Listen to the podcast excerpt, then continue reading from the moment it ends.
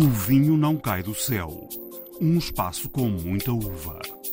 Todos os dias acordar e trabalhar com vinho. E para mim isso é maravilhoso. O gosto pelo vinho, a mudança de que as pessoas muitas vezes antes preferiam beber destilados, chegávamos à casa de alguém e ofereciam-nos um whisky ou uma, uma bebida deste ano, atualmente as pessoas oferecem-nos um copo de vinho. Há mais risco. Os consumidores estão mais disponíveis em arriscar e provar coisas diferentes e adquirir vinhos diferentes. E para esta semana o Projeto Baco convida-nos a ir até o Douro, a uma casa icónica, a Horta Osório, que já há três séculos faz história na diversidade dos vinhos da região. A Moldávia era o maior eh, fornecedor de vinhos na, na Rússia e na antiga União Soviética e em todo o bloco soviético. Olá, sejam bem-vindos. Eis as cinco vozes que nos vão acompanhar em mais esta edição de O Vinho Não Cai do Céu. Nos próximos minutos vamos visitar três garrafeiras em Lisboa, todas elas conduzidas por mulheres, e vamos também dar um salto até à Moldávia para conhecer melhor os vinhos que lá se fazem.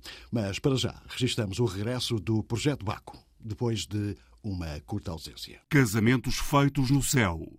Harmonizações perfeitas entre o vinho e outras artes. A proposta desta semana para harmonizar vinhos com música, uma experiência que pode fazer em casa, fica por conta de Juliana Santos. E para esta semana o Projeto Baco convida-nos a ir até o Douro, a uma casa icónica, a Horta Osório, que já há três séculos faz história na diversidade dos vinhos da região.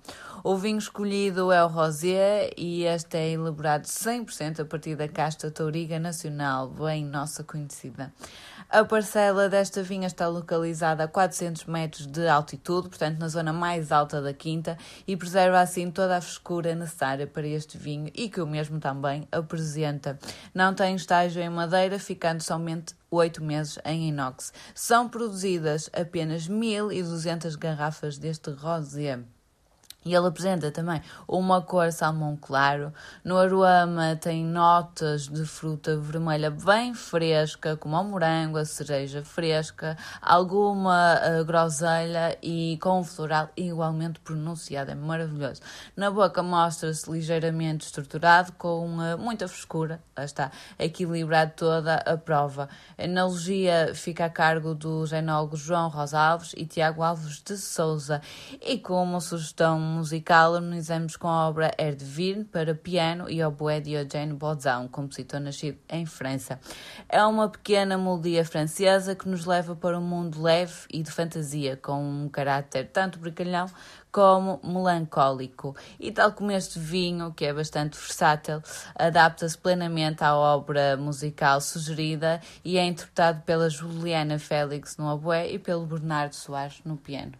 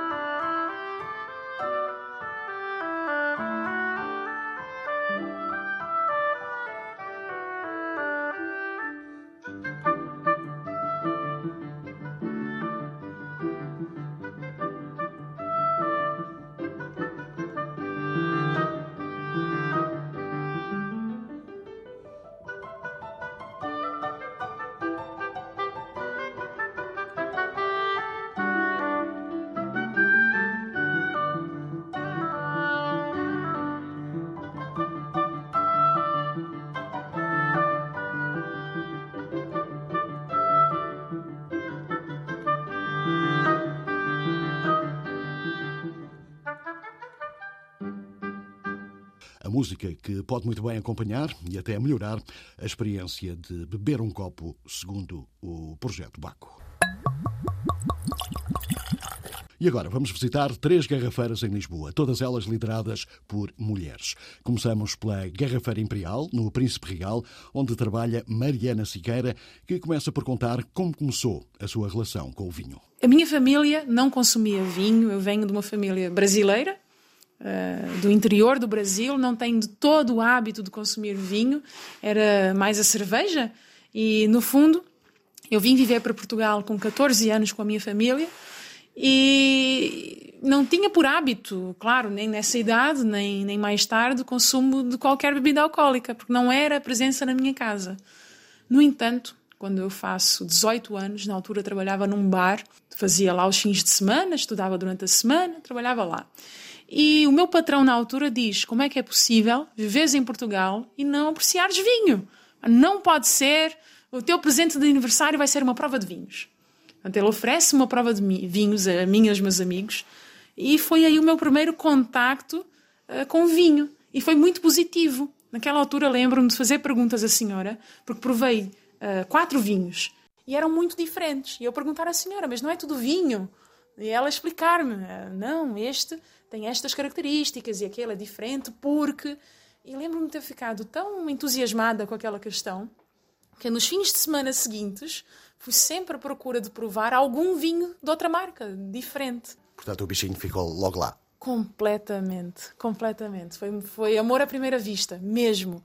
No fundo, uh, poucos meses depois conheci o meu namorado e, ele vem de uma família que sim, o pai faz uma pequena produção de vinhos, uh, caseiro, em casa, família e amigos, e ele sim tinha aquele contacto com o vinho mais presente. E com ele eh, fomos explorando juntos, dois, com, com vinhos diferentes, produtores diferentes, fazer enoturismo, ir a provas, perguntar, ler livros, até que chegou a um ponto em que tivemos uma conversa no sentido de, bem, um de nós tem que ir trabalhar com vinho. E não vou ser eu, dizia o Diogo, dizia o Diogo para mim. E porque ele trabalha com a saúde mental, já tinha uma carreira mais ou menos definida, eu até não. Eh, na altura estudava biologia, portanto não tem nada a ver. Uh, e na altura ficou decidido, uma decisão unânime, que ia ser eu a trabalhar com vinho. Uh, comecei a estudar mais, a ler mais, a perguntar mais. Ia muito para a sala de provas da Vini Portugal, provar. E nessa altura uh, consegui uma entrevista de trabalho na, na Vini Portugal para trabalhar nas salas de prova. Consegui ficar Trabalhei na Vini Portugal dois anos, onde aprendi Portanto, isso foi uma, foi uma espécie de formação antes de vir para aqui? Sim, sim, pode-se dizer que sim. Porque, no fundo, a Vini Portugal deu-me imenso conhecimento, vários contactos uh, com produtores, com clientes, com vinho, provar várias regiões. E fiz-me ali uma embaixadora dos vinhos portugueses. Era esse o objetivo na altura da Vini Portugal. E nessa altura frequentava provas de vinho noutras lojas, incluindo a Garrafeira Imperial, e foi aí o meu primeiro contacto com a Garrafeira Imperial. Uh, nessa altura vinha uma prova com soalheiro, daí umas semanas vinha uma prova do Luís Pato, e, e, foi engraçado ver que as pessoas da Garrafeira Imperial naquela altura ficaram curiosos uh, comigo. Tipo, quem é aquela pessoa? Porque os produtores vinham falar comigo, já me conheciam da Vini Portugal. Os clientes, como já se sabe, o meio do vinho é mais ou menos pequeno. Eh, as pessoas que vão às provas, dentro de um, de um universo de 300 pessoas, aquelas 300 pessoas vão às provas em todos os lugares. Então é normal irmos nos cruzando com algumas pessoas mais conhecemos. E foi assim, fui convidada para vir trabalhar para a Garrafeira Imperial na altura Uh, Isso já foi há quanto tempo?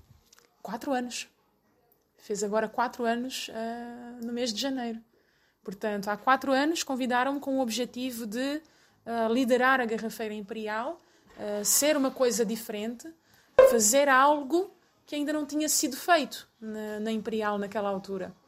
No fundo, a Garrafeira Imperial surge com objetivos muito claros, que é fazer diferente Portanto, garrafeiras já existem várias e era mostrar algo. Fazer diferente é o que é apenas a opção nas, nas referências que há ou, ou, tem a ver também com o convite de, de produtores eh, para virem aqui mostrar os vinhos? Isso faz, faz algum tipo de diferença? Faz. No fundo, o diferente seria uma filosofia que sempre apresentei, sempre foi muito meu, a questão de querer aproximar as pessoas aos produtores. Ter uma causa que é aproximar o povo português e não só, todas as pessoas a quem eu tenho acesso, aproximar essas pessoas do vinho. Porque é um mundo, lá está, é a minha paixão. Minha paixão. E eu quero passar um pouco mais dessa minha paixão, contagiar o máximo de pessoas possíveis. E tentar fazer isso com o intermédio do próprio vinho. No fundo, trazer os produtores, eles contarem as histórias daquele vinho, porquê fez aquele vinho, uh, porquê que o vinho é assim tentar também, no fundo, educar as pessoas para a prova, para prestar mais atenção da próxima vez que provarem, porque vão aprender muito sobre si próprias, muito sobre o seu próprio gosto pessoal e desfrutar mais dos vinhos que escolhem. No fundo, a proposta é vinhos de uma seleção apertada, qualidade alta, bons preços, aliados a um serviço muito personalizado. Como é que funciona a escolha dos produtores que vêm aqui? São vocês que escolhem? São as distribuidoras? Qual é o processo? Não, as distribuidoras não têm um papel ativo na escolha do, dos produtores que vêm à Imperial. No fundo, é uma mistura entre o que nós queremos apresentar às pessoas este ano, e é tudo pensado anualmente. Portanto, eu neste momento estou em processo de fechar as provas de todas as provas deste ano, todas as datas. Uh, mas é um processo que é conjunto entre o que nós queremos apresentar às pessoas este ano uh, e o que os produtores, os próprios produtores que têm interesse em apresentar também. Então, é uma coisa que nós costumamos dizer é que gostamos de trabalhar com quem gosta de trabalhar conosco. E é um bocadinho por aí. Há um conjunto de ideias, todos os anos há ideias novas que, que tento pôr em prática, este ano abrimos com a nossa primeira prova com um tema diferente, tentar trazer pequenos produtores uh, aos pares ou três produtores numa prova, de forma que, imagine-se, uh, um produtor mais pequeno se calhar não tem a força de mover tantas pessoas a virem a uma prova como um produtor famoso e conceituado. Mas, se aliarmos dois produtores mais pequenos ou três, esses dois ou três produtores juntos têm a mesma força de trazer essa, esse conjunto de pessoas a provar. Passa a ser uh, uma prova com interesse porque tem uma descoberta maior. Então vamos partir este ano para esta ideia também. Mas sente que, uh, pelo menos até agora, que as, as, grandes distribuidoras e os produtores maiores, estava a falar dos mais pequenos, uhum. têm vontade de participar neste tipo de coisas? Para eles uh, faz diferença? Faz penso que cada vez faz mais sentido e mais diferença. Se nós olharmos para este mundo do vinho, portanto, eu só trabalho com vinho há seis anos. Caminha para sete, portanto, com, com o tempo Vini Portugal mais Garrafeira Imperial. E nesse tempo é engraçado observar a diferença do que era há seis anos atrás e o que existe hoje. Realmente, quem fazia provas e quem se esforçava mais para fazer provas não eram os produtores grandes. No ambiente de feira de vinhos, portanto, onde há mais produtores, não se viam produtores pequenos. Portanto, temos aqui dois tipos de ambientes em que os produtores grandes iam se colocar em eventos grandes e os produtores mais pequenos apenas em eventos mais pequenos. O que, o que acontece hoje é que não é assim, porque há uma comunidade crescente com interesse em aprender mais sobre vinho há muito interesse da parte das pessoas, especialmente ali uma faixa etária dos 20 aos 40. Eu assisto que há ali uma, uma, uma diferença na vontade de aprender. Não é só beber. Já quero saber mais sobre o que eu estou a beber. E quero saber como beber melhor. Uh, no limite. E sabe uma outra questão, nestes quatro anos que está aqui, sentiu que houve uma grande diferença no gosto uh, de quem bebe e de quem gosta de vinho? As coisas foram se alterando nesses últimos quatro anos? No caso de modas, uh, se for para falarmos de, de modas gerais, eu assisto que a mudança existe no sentido em que há quatro anos atrás bebia-se apenas vinho português, era o que eu assistia. No fundo, quem bebia vinhos estrangeiros são pessoas que já vêm de países estrangeiros e que já têm uma cultura de beber vinhos estrangeiros. Em Portugal, ainda hoje assim é, mas essa mudança eu assisto, que é há interesse por provar vinhos estrangeiros, para perceber que não temos só nós vinhos bons, mas que Espanha, França, Itália e vários outros países têm muitas boas propostas para nos apresentar. E isso mostra curiosidade, mostra interesse. Uh, noto também que o meu cliente de há quatro anos bebia um certo estilo de vinhos e esse mesmo cliente hoje já não bebe o mesmo estilo que bebia há quatro anos atrás. Claro que falando de maneira geral, estamos a dizer que não quero dizer um número, mas a maior parte das pessoas evoluiu, nem melhorou nem piorou, evoluiu, mudou o seu gosto de vinhos nesses quatro anos. Isso mostra curiosidade, mostra vontade de provar diferente e o próprio palato ir sendo educado a gostar vinhos, gostar de vinhos diferentes, deixar de gostar do vinho doce e amadeirado e passar a gostar de um vinho com mais anos de garrafa, com menos barrica, com mais fruta, com uma expressão maior do que é o terroir. Portanto, vinhos feitos para mostrar fruta e não feitos para mostrar barrica e açúcar para serem agradáveis ao paladar e serem mais fáceis de gostar. Isso assiste a essa mudança. Ok, para fechar, as últimas duas ou três grandes coisas que lhe deu grande prazer beber nos últimos tempos. Ah! essa é uma pergunta muito difícil. Ah, tenho a sorte de poder provar muito vinho. Digo sorte porque sou mesmo muito, muito agradecida por poder trabalhar no, na minha paixão, poder trabalhar com o que gosto e ter a oportunidade de todos os dias acordar e trabalhar com o vinho. E para mim isso é maravilhoso. Surpresas. Ou surpresas não, mas vinhos que me tenham adorado. Grande prazer. Grande, grande prazer. prazer. Molchão 2011. Uhum. Estava magnífico, uma forma maravilhosa.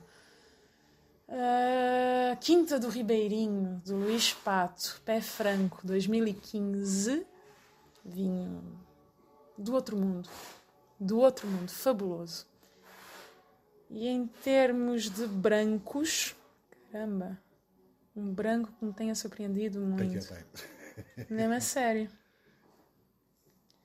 Açores. Açores. Uh, tem que especificar a marca? Tem que especificar o vinho? Se quiser, não. Então não vou especificar o vinho e vou dizer Ilha do Pico. Criação velha. Há ali vinhos magníficos. Magníficos. E não dá para dizer só um. Quesar. O Quesar é um vinho que abre os, os olhos a todo um, um, novo universo. E o Quesar não tem nada de novo, não é? Incrível!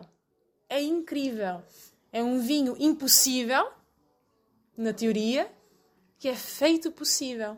Portanto, talvez deva dizer esses três: Quesar, Quinta do Ribeirinho, do Luís Pato, Pé Franco, 2015 e Mochão 2011. Do Príncipe Real, damos um salto até à Baixa, até à Rua dos Fanqueiros, onde fica a Garrafeira Napoleão. Ana começou pela contabilidade no negócio da família, mas o chamamento do vinho foi mais forte. Tirei um curso de contabilidade e pensei assim, mas eu quero ser contabilista? Não, eu não quero ser contabilista. Eu não quero ficar 10 horas por dia fechada numa sala sem ver ninguém e eu gostava de atender os clientes e achavam, os clientes achavam muito piada que os, eh, os miúdos, ou seja, eu e os meus irmãos, nós somos sete, atendêssemos os clientes e disséssemos este vinho é bom, este vinho é assim, como o meu pai dizia. E quando acabei o curso pensei, não, eu quero continuar a vender vinho e contabilidade faz todo o sentido também para o vinho e depois eh, o aprendizado tem sido com muita prova e desde há dois anos para cá, vai fazer dois anos, tem sido um aprendizado ainda maior com o falecimento dele e nós levarmos a, a toda a herança que recebemos para a frente e continuarmos este negócio. Portanto, saltar da contabilidade para os vinhos nunca lhe passou pela cabeça? Ao início não, embora eu já, nós já tivéssemos a, ficar, a vir para a loja desde que o pai tinha 8 anos, que nós vinhamos ajudar o meu pai, saíamos da escola, vinhamos ajudar. Portanto, já tínhamos alguma experiência e todas as férias eram passadas a, na loja, a trabalhar, que ele acreditava que o trabalho do menino é pouco, mas tínhamos que, tinha que aproveitar, não é? Porque senão era louco, não é? E então foi, uma, foi natural comecei a fazer as compras, comecei a aprender a gostar de vinho, pronto, e agora não faço, não faço outra coisa. É... Mas a, a, questão sempre foi comercial, meramente comercial ou, hum, ou prazer? Início, ou prazer?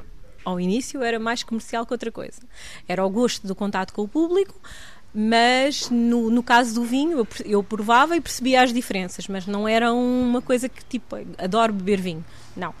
Agora sim, agora é um, é um prazer total, seja a parte da organização de todo o nosso trabalho, nós temos quatro lojas, seja a parte das, das provas que dá imenso, imenso gozo. Perceber, uh, analisar, uh, discutir sobre, o, sobre todos os vinhos que nós provamos antes de serem adquiridos. Além das patuscadas que fazemos entre amigos. Boa parte das garrafeiras aqui em Lisboa já faz uh, encontros com, com produtores e, e, encontros ao final da tarde. Vocês acho que nunca fizeram isso, não sei se já fizeram. É uma opção? É uma coisa que estamos a discutir ainda. Nós já fizemos quando ninguém fazia e não conseguimos, eh, quer dizer, tínhamos público, mas tínhamos um público que vinha para beber, não vinha para apreciar vinho e, não, e depois nunca comprava nada. E então perdemos um bocadinho ali eh, o interesse e deixámos. Uh, agora nós estamos a analisar a forma como é que o vamos fazer e a criar um espaço para o fazer com, com mais qualidade, porque a loja não é um sítio propriamente, não temos condições para receber tantas pessoas ao mesmo tempo, mas estamos a criar. Portanto, a hipótese de, de convidar produtores eh, está nos planos de futuro? Está sem dúvida nos planos de futuro em ter eh, produtores, enólogos, a falar sobre os seus vinhos, a fazerem, a, a fazerem as, as, degustações comentadas e, a, eh, e pronto, todas essas coisas, como já acontece noutros sítios. Esta loja tem características especiais, ou seja, no centro da cidade, hum, digamos que não há tantos turistas aqui há mais. Essa é, é, a vossa aposta? É os turistas, é o vinho do Porto que é o, é o mais vendido?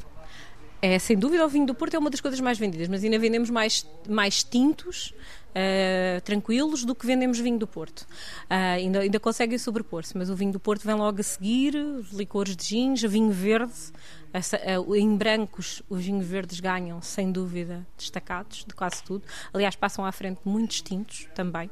Uh, mas a nossa aposta no turismo, com certeza que sim. Mas não deixámos de ser uma loja para cliente nacional. Aliás, os nossos preços não são direcionados para turistas. Nós temos clientes portugueses o ano inteiro.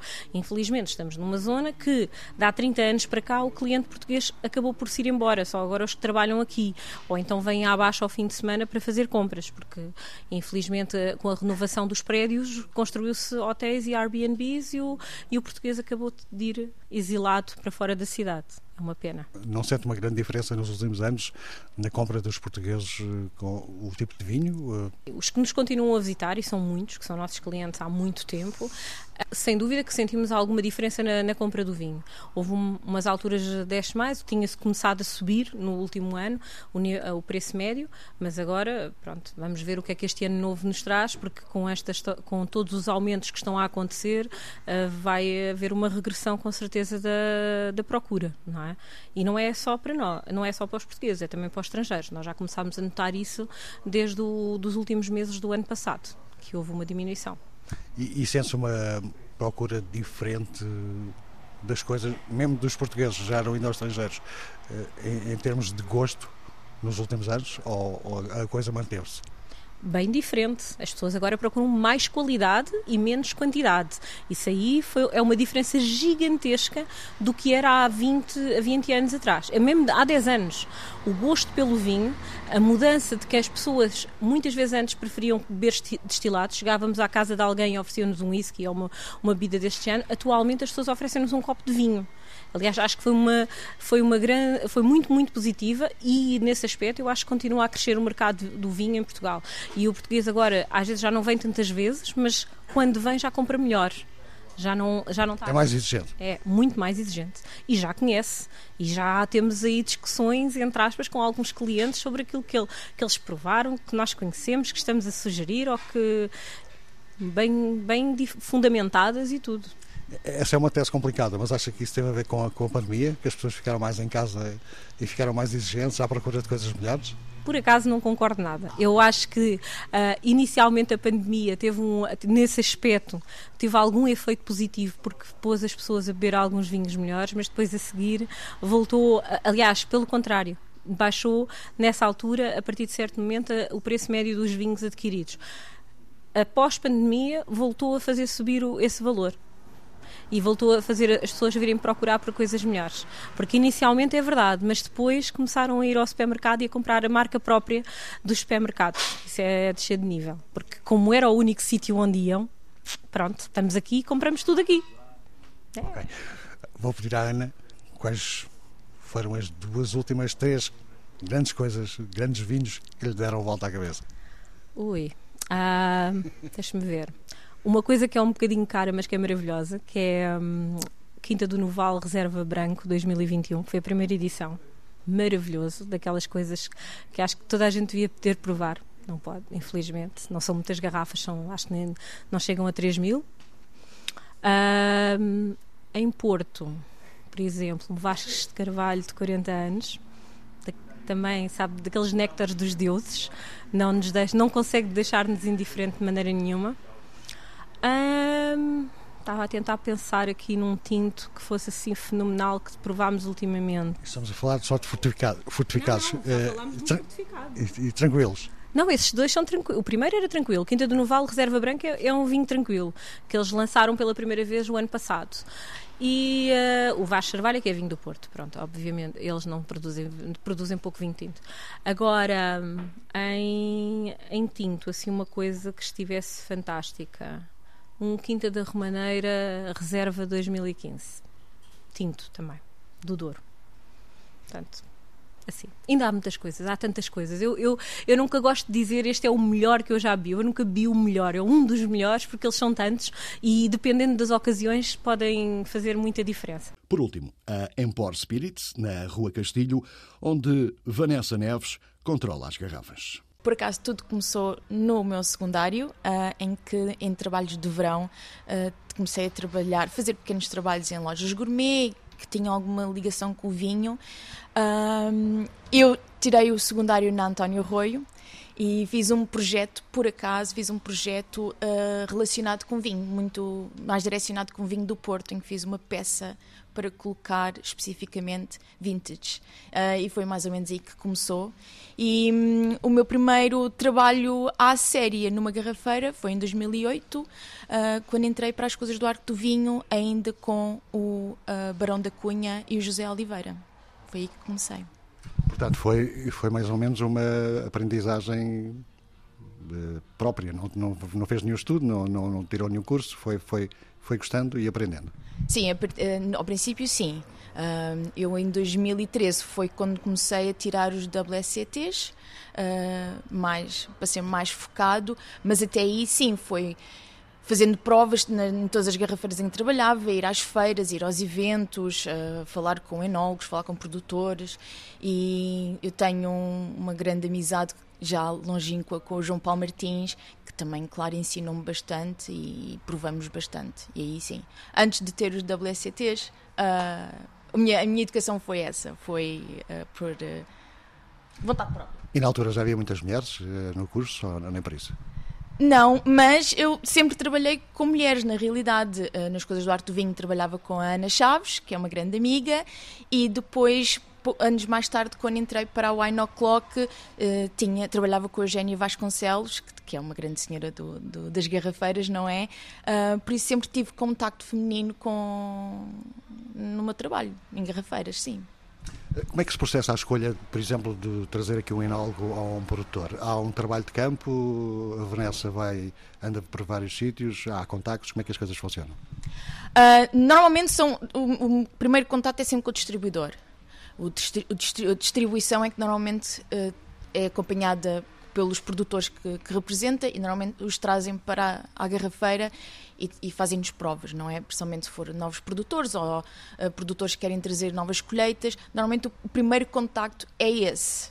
E depois, sim, se houver um interesse, se eu realmente achar, olha, estes, estes vinhos são interessantes, este produtor é interessante, vamos fazer um evento, vamos fazer uma prova. A Vanessa, por exemplo, anda pelo, pelo país a provar coisas novas? Não, não faz isso. Não, infelizmente não. Um, quando antes do Covid, sim, havia bastantes convites para ir uh, às quintas e às adegas e fazer provas, e aí sim, uh, quando tenho oportunidade, vou, claro que sim, porque conhecer o produtor na sua própria casa uh, é muito mais importante do que o ter aqui simplesmente numa conversa mais curta e uma pequena apresentação dos vinhos. Mas infelizmente não consigo andar pelo país a provar coisas. Talvez mais tarde. Está aqui há quantos anos? Sete anos e meio. Sente alguma diferença uh, nos hábitos do, do, do, consumidor? Há mais compra, menos compra? Algum vinho em especial? Dá para fazer comparações entre o que acontecia há sete anos e o que acontece agora? Sim. Um, há mais risco. Os consumidores estão mais disponíveis em arriscar e provar coisas diferentes, em adquirir vinhos diferentes, ou talvez de castas não usuais ou talvez de regiões diferentes. Antigamente era Douro e Alentejo e hoje em dia já estamos a ver crescer muito mais o interesse pela Bairrada, pelas Beiras, um, por Setúbal, principalmente a parte de Grândola, estão, estão, uh, os produtores dessa, dessa zona estão a explodir neste momento, é, é super interessante. Um, por isso sim, há mais risco. Não, não, não há uma comparação de mais consumo, Acho que o consumo tem sido bastante sempre foi alto em Portugal, não é? Muito constante, mesmo depois da pandemia. Uh, mas há um. As pessoas têm vontade de arriscar mais, de conhecer mais. Isso sim. Eu vou querer saber qual foi a última grande malha que provou, a grande vinho que lhe deu assim um prazer tremendo, a última grande descoberta. Uh, a última grande descoberta de vinhos portugueses, por acaso, foi um produtor de grândola, que é a Serenada, e eles plantaram ramisco, como o, o, o, solo até é bastante arenoso, uh, calhou muito bem. E acho que foi assim no, no último, no último ano e meio assim que, que me surpreendeu bastante foi, foi esse vinho, o Ramisco da, da Serenada. Os gostos, as experiências de três mulheres que mandam em três garrafeiras em Lisboa.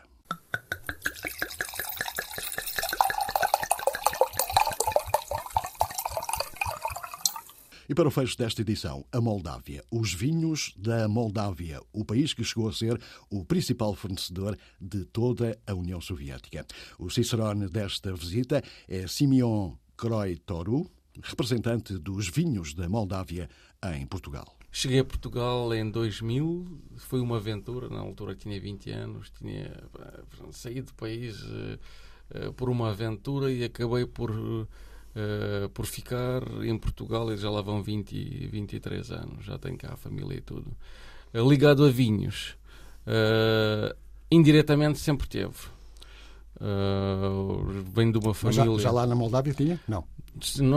Na Moldávia, sempre, pronto, como sabem, é um país de vinho toda a gente produz vinho. Vá, pelo menos uh, quem tem uh, casa particular, quintas, toda a gente, muitas, muitos produzem vinhos. Portanto, posso, para ter assim uma ideia, uh, nós em casa dos, dos, meus pais, todos os anos produzíamos duas, três, cinco, dez toneladas de vinho por ano.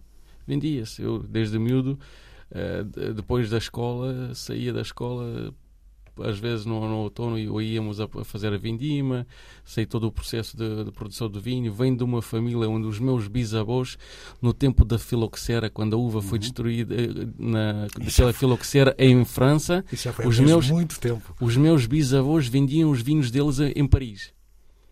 Portanto, depois, olha, cheguei a Portugal, sempre com, sempre teve este bicho de, do vinho, do tudo que é ligado ao vinho. Decidi em 2013 quando a Moldávia foi um, eh, eh, foi afetada pelo segundo embargo russo, 100%, porque não sei se sabe, a Moldávia era o, o maior fornecedor de vinhos na, na Rússia e na antiga União Soviética e em todo o bloco soviético. Era o maior concorrente dos vinhos do mundo naquela, na Europa de Leste e depois, quando acabou a União Soviética, e bem. Um, uh, mais até do que a própria Geórgia, é que existe a ideia de que a Geórgia também é um grande. A, Moldávia, a Geórgia é, um, é, o mais antigo produtor de vinho, não é? Mas, Mas não a, produz tanto como a Moldávia. A Moldávia produz mais e posso dizer que atualmente se exporta vinhos a granel da Moldávia para a Geórgia também. Portanto, a Moldávia atualmente também exporta também muito vinho a granel, muito para os países do leste, não é? China e por aí fora, não é? Nem tanto para, para, para a Europa Central e aqui do Ocidente, porque talvez não, não, não tem preço que, que bate os espanhóis e os italianos, não é? Mas pronto, voltando uh, antigamente, uh, Moldávia estava, depois da, da queda da União Soviética, exportava muito vinho à Rússia. A Rússia era o mercado muito, muito importante. Depois a Moldávia tem sempre, é um país, vai, eu costumo dizer que uh, a Moldávia e Portugal são dois extremos da latinidade na Europa. Para lá da Moldávia não, não existe latinidade, para lá de Portugal é água, não é? Portanto, nós como estamos, estamos sempre mais virados para, para o Ocidente, para a Europa e para o outro mundo, né, ocidental. Uh, politicamente, os russos tiraram-nos uh, esta, vá, esta fonte e portanto as coisas mudaram cortaram, no, no, final da União, da, da União Soviética devagarinho, devagarinho uh, mudaram e no início dos anos 2000 em 2005 foi o primeiro embargo quando a Moldávia foi uh, uh, afetada pela, pelo embargo russo. Em 2013 foi em 100%. Então foi naquele ano que eu decidi bem, abrir, uma, abrir a minha empresa. Foi muito difícil. Este ano fazemos 10 anos. Uh, já estamos no outro nível. no meu primeiro ano tinha só duas referências de produtos, agora já estamos nas 200 referências mais ou menos de, de, de, produtos, de vinhos, vinhos, aguardentes. A Moldávia tem uma grande tradição de produção de aguardentes divino, é mais mais uh, mais comuns que o conhaque, não é? Mas uh, é um aguardente de dupla destilação e que utiliza as castas mais utilizadas que se utilizam, pronto, as castas que se utilizam para a produção de conhaque portanto, Ugni Blanca, Ligote e por aí o, o, castas brancas, que também utiliza algumas castas nacionais, autóctonas. Uh, pronto, e foi, foi assim que comecei, mas sempre tive esta. Uh, bah, este desejo de trazer para Portugal os, os, vinhos da Moldávia. E a, e a exportação, trazer vinhos lá para cá, é fácil ou. É sim. Uh, foi mais difícil, mas ainda, ainda não, é, não é assim tão fácil como mandar vir daqui de Espanha ou de, de França, não é? Pronto, tem uh, as suas burocracias, mas uh, já temos experiência em 10 anos, estamos a. pronto, já chegamos aos, aos volumes maiores, pronto. E... e isso faz encarecer os vossos vinhos ou nem por isso? no, no produto no, uh, junto, claro, junto claro. ao consumidor final aqui em Portugal. Claro que sim, eh, tendo em conta que o, a Moldávia está, a capital de Chisinau está a 4.500 km de Lisboa, isto, o preço final, obviamente, que sai um bocadinho mais caro que no centro da Europa ou do, da Europa de Leste, não é? Eh, sim, e então agora com, com esta situação internacional o transporte do, praticamente que encareceu duas vezes, 100% desde há um ano para cá. Desde o início, de, Desde o início da, invasão, da guerra, sim. da invasão da, da, Rússia na Ucrânia, as coisas mudaram também nesse aspecto. Sim, sim, sim. O transporte ficou mais caro, pronto. Uh, mas uh, estamos uh, iremos ultrapassar isto, esta, esta situação de, pronto, de, da guerra. Eh, boa parte dos portugueses não sabe isso, mas a Moldávia, eh, os vinhos da Moldávia têm um grande crédito internacional, já falou um pouco sobre isso, com muitos prémios internacionais, apesar disso valer o que vale para muita gente, há muita gente que não dá muitas importância, muita importância uh, aos prémios. Estas distinções internacionais têm dado força à produção de, de vinho na, na Moldávia? Também, sim, sim. Uh, muitos ainda não sabem. Aqui, olha, vou aproveitar de uh, divulgar um bocadinho a informação. A Moldávia é uma das mais antigas regiões no mundo que produz vinhos. Há cerca de 5.500 anos que se produz vinhos na Moldávia. Uh, é, pronto, é um país uh, onde os gregos e os romanos foram lá que descobriram os vinhos. É um país onde tem as duas maiores caves subterrâneas do mundo país onde tem a, a, maior, a maior densidade das vinhas plantadas por quilómetro quadrado de território. Uh, portanto, 4 a 5, 4 e tal por cento de todo o território da Moldávia é coberto de vinhas, não é? E uh, como disse, também as duas maiores... Vinhas subterrâneas, vamos falar um, um, pouco com mais calma sobre isso. Como é que isso funciona exatamente? As caves, pronto, as caves uh, subterrâneas, a Moldávia tem as duas maiores caves subterrâneas. Há caves, ok. Caves. Hum. Né? Uh, caves são a maior tem 200 km de ruas de 8 a 80 metros de profundidade e tem a maior coleção de vinhos do mundo com certificado Record Guinness em 2005. A segunda maior, as Caves Krikova, uh, tem 120 km de, de labirintos de ruas debaixo da terra até 80 metros. E a, a, eh, a cidade de Cricova é geminada com a cidade de Reguengos de Monsaraz, de Portugal. Também é uma grande região vinícola. Não é? Uh, e a terceira também é. Nós temos uma que é mais pequena, só tem 50 km de, de labirintos. Outra cave, que também é, é, pronto, acaba por ser a terceira também maior, maior do mundo. Mas isso é visitável? As pessoas sim, sim, sim. É, nas, é, todas as três são visitáveis. Aliás, nós organizamos gru grupos para quem quiser visitar a Moldávia. Fazemos a viagem uh, de uma semana uh, para, para, uma viagem enogastronómica. É? E, e, visitamos estas caves. vale a pena visitar, pelo menos uma vez na vida, vale a pena visitar estas caves. Aquilo é impressionante. Pois, imagino. Uh, uh, a Moldávia, como imagino, também deve ter regiões eh, demarcadas. Quantas? Eh, tem, tem três vinícolas e uma de, de, de Divino. Divino, que é para destilados. A maior é, é Codro, é onde predominam vinhos, uh, vinhos uh, brancos.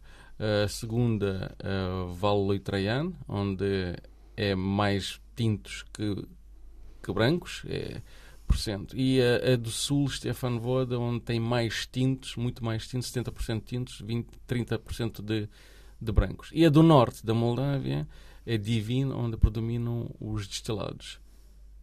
E, e trabalham essencialmente com, com castas autóctones, castas moldavas, ou vão buscar também eh, castas internacionais? A Moldávia trabalha muito com castas internacionais, trabalha muito com castas e cada vez mais as castas autóctonas.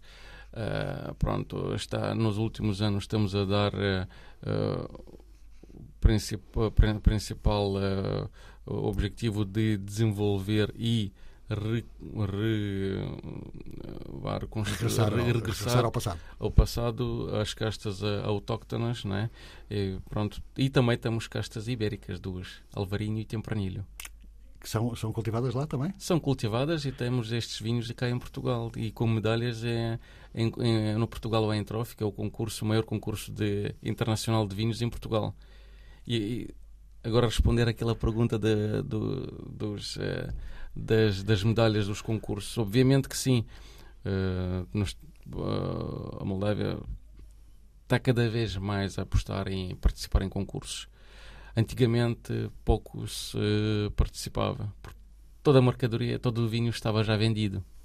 Agora, uh, pronto, apesar de. Vendido para, para a União Soviética. Uh, assim, na altura, na altura estava, estava vendido, não precisava de, de, gastar dinheiro em concursos.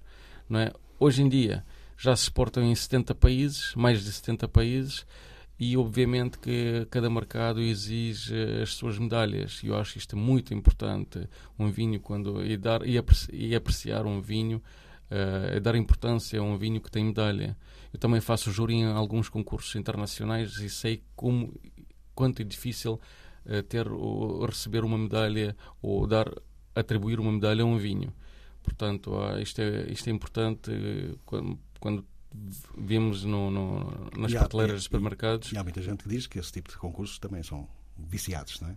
É assim, não sei se é verdade, se é mentira, uh, mas que há gente a dizer eu isso. Faço, eu faço júri em concursos que são uh, sob a patronagem da OIV, da Organização Internacional da, Vinho, da Vinho e do Vinho. Aquilo é, é muito pronto, é um, são concursos muito, muito rigorosos, né? São com standards uh, bastante rigorosos e acho, acho que, assim, não, não, não ignorar estas medalhas destes concursos internacionais sob a patronagem da OIV. Sim, são, são, são, acabam por ser sempre importantes. Vamos falar um pouco sobre uh, as castas, uh, as castas da Moldávia, as principais. Consegue definir, vai dizer os nomes e ninguém vai conseguir perceber nada, mas pronto, vamos, vamos, vamos por aí. Quais são as principais características? Nós em Portugal, como em todo lado, cada casta tem características especiais. Fale-me de três ou quatro de, da Moldávia e descreva. Vou falar de três castas. Vou falar de uma casta, que é uma das nossas cartas de visita, que é Fetiasca Negra. Fetiasca Negra, em tradução, Senhorita Negra. Pronto, é uma casta tinta, uma casta tinta, uma, uma, de, uma casta muito antiga, com cerca de 2 mil anos de cultivo. Uh, nós apostamos nesta casta e apostamos bem em uh, vinhos monocasta, vinhos em blends internacionais, é? com castas internacionais. Posso dizer que agora, não sei se é a coisa de um ano, esta casta já está inscrita no IVV de Portugal. Para quem quiser plantar esta casta, já conheço produtores em Portugal, no Alentejo, que fizeram uma um, uh, experiência com castas moldavas, feitas canhagra, feitas alba, feitas regala. Uh, no Alentejo ela não se dá. E como é que ah, correu mal? Correu mal e eu falei com o agrónomo e não, não, não, se dá, não se dá. Pronto, são, uh, são castas muito difíceis de trabalhar. Se não, se não pronto, se falha alguma coisa, não, não, não se consegue atingir uh, os objetivos. Uh... Mas são muito sensíveis às questões do, do, tempo, ao sol, à chuva? Sim, pronto, elas são sensíveis. Eu não sou especialista ah, em, okay. em, em uh, dar estes pormenores, não é? mas tenho outro produtor de, de pronto, mais acima do Alentejo, né? aqui na fronteira do Alentejo e, e Tejo, uh, que adora esta casta. Sempre que nós participamos em eventos, uh, o produtor vem, vem à procura destes vinhos, ela diz que vai plantar, tá, tem uh, planos de plantar esta casta para ver se consegue, consegue ter, pronto, produzir vinhos com, com esta casta. Uma das castas que gosto muito e promovo muito é uma das mais antigas castas do mundo, que é o nome da casta é Saperavi. É uma casta georgiana, mas a Moldávia tem a maior plantação de Saperavi do mundo.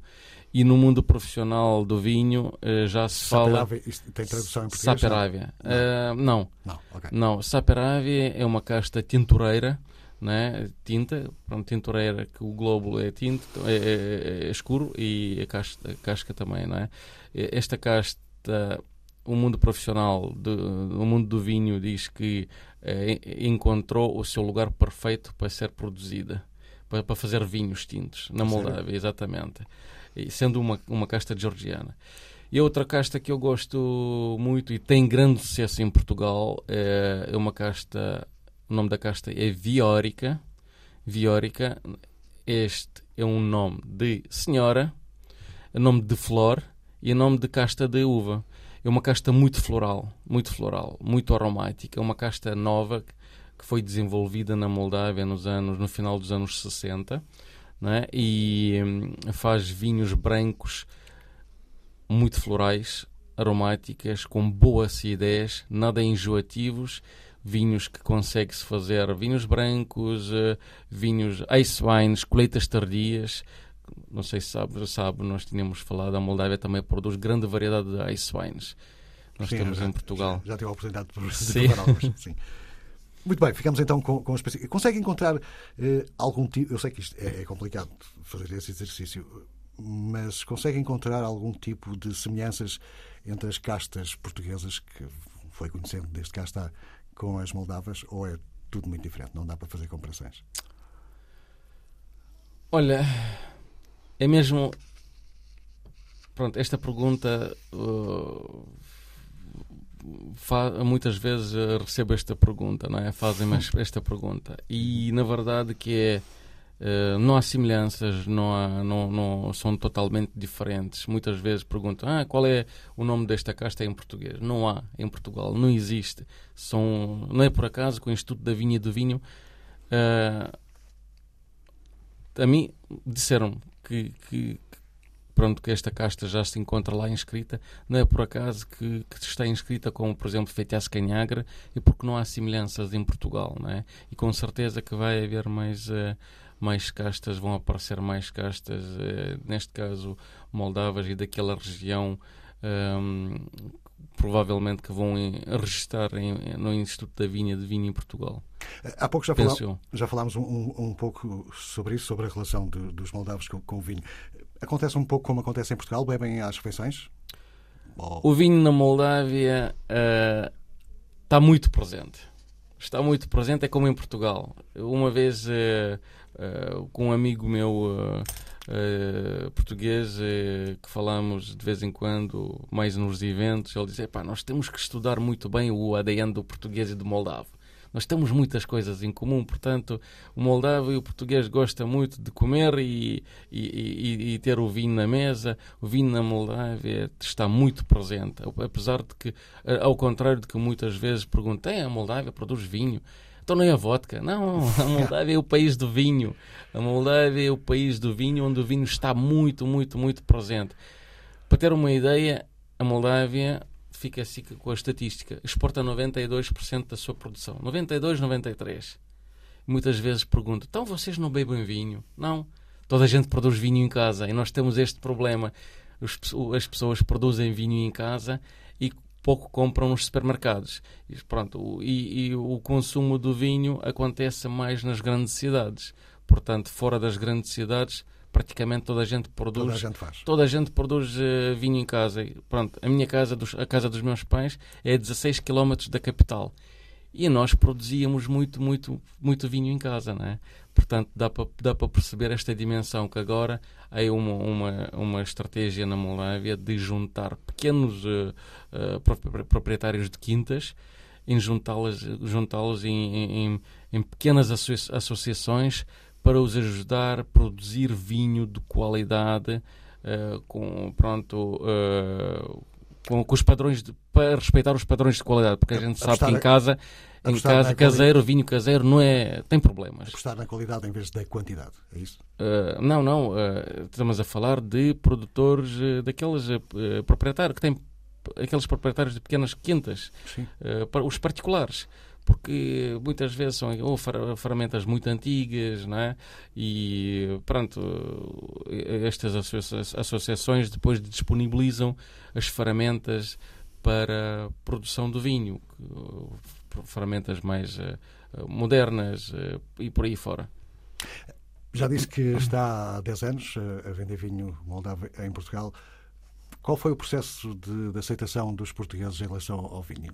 Uh, imagino que há 10 anos terá sido complicado, agora é mais simples. Os portugueses começam a gostar de vinho moldavo e a conhecer?